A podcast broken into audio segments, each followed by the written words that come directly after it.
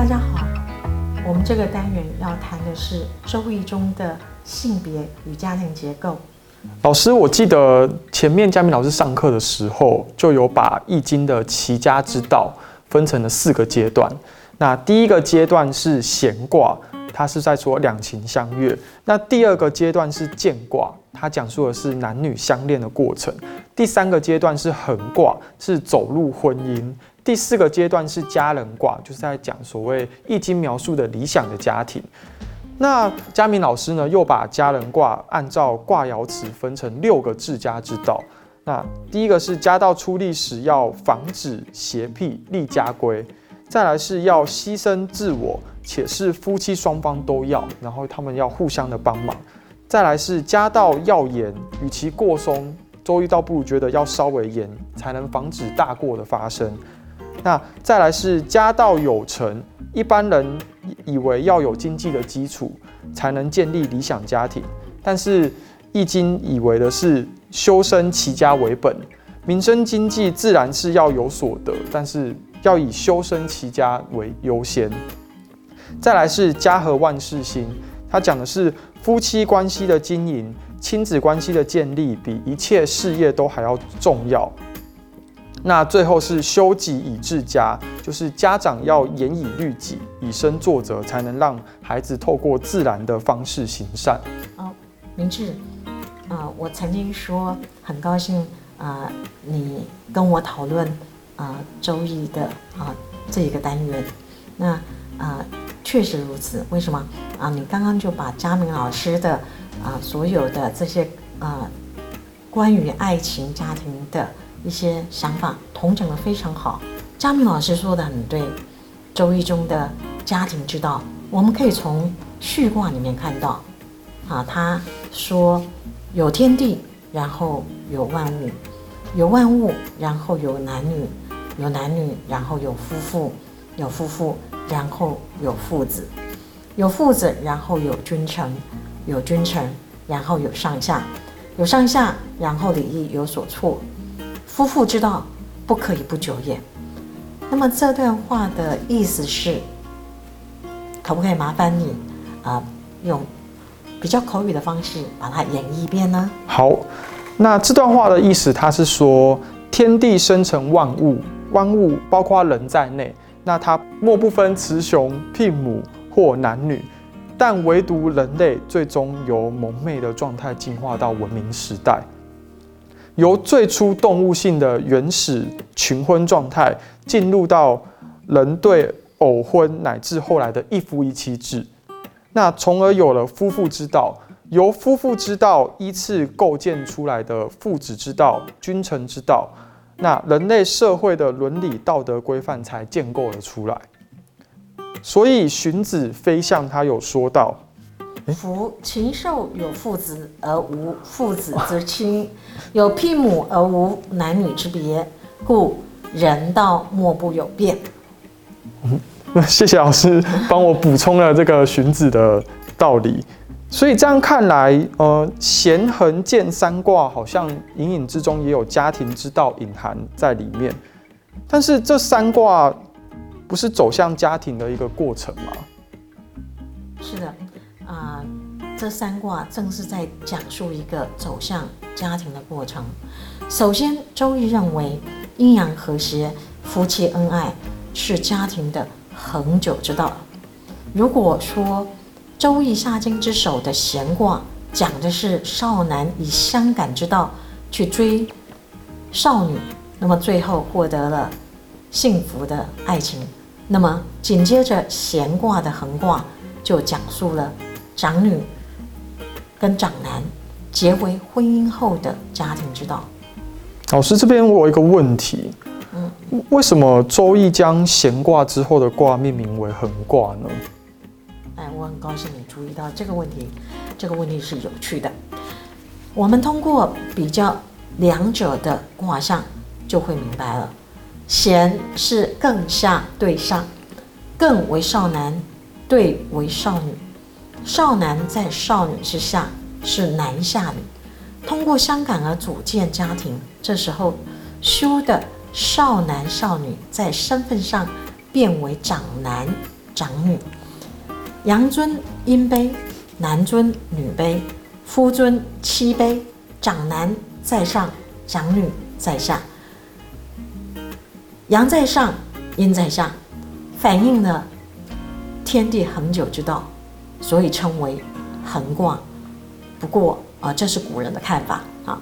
那么以横卦阐述夫妻之道，说明《周易》作者他用心良苦。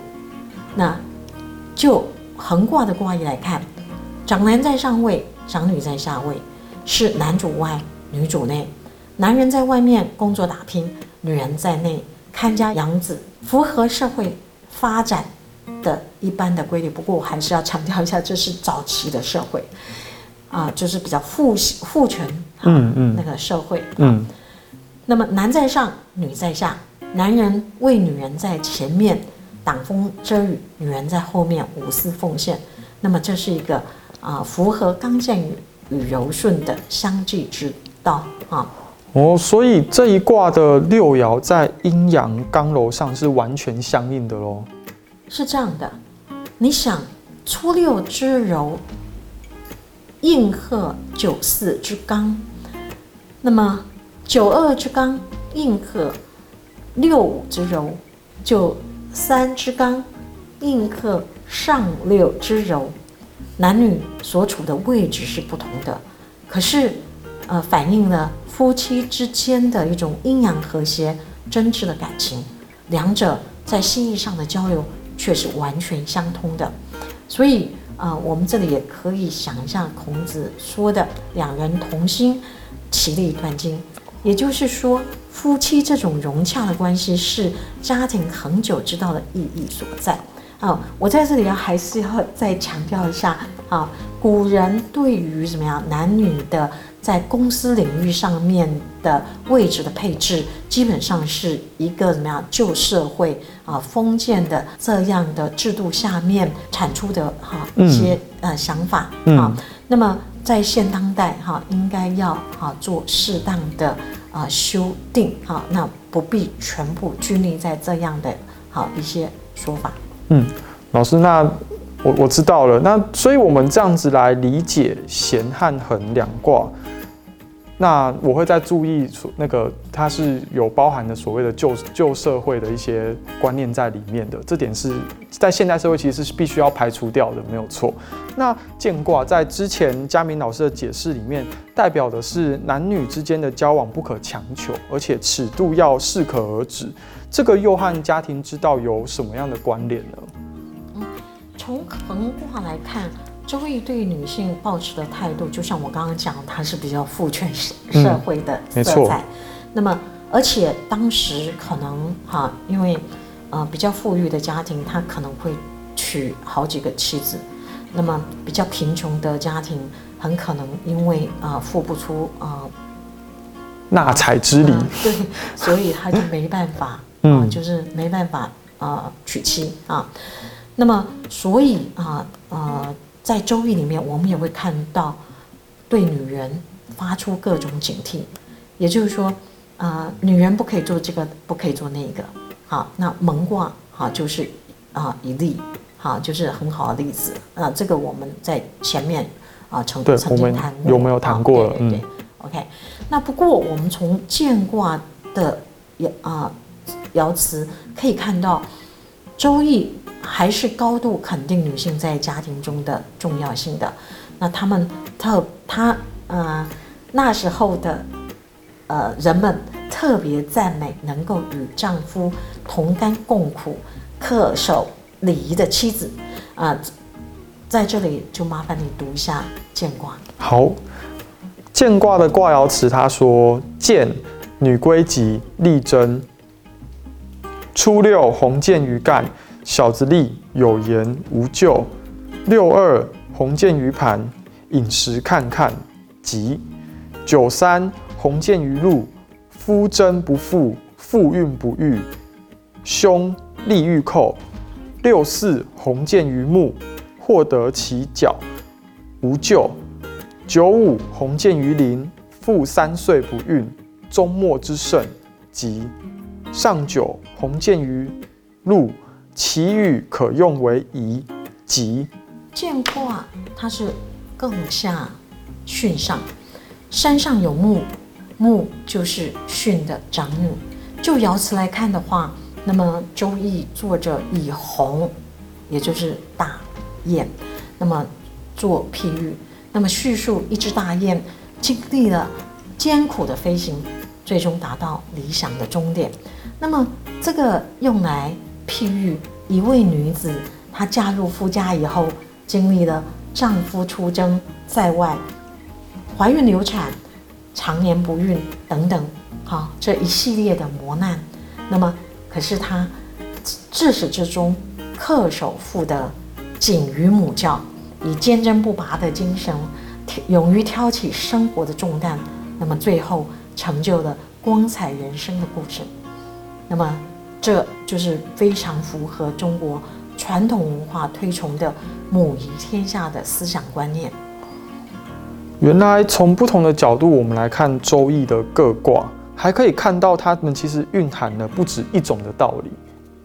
这就是《周易》非常迷人的地方啊！事实上，《周易》里面记述家庭生活的还有很多，譬如说像鼎九二。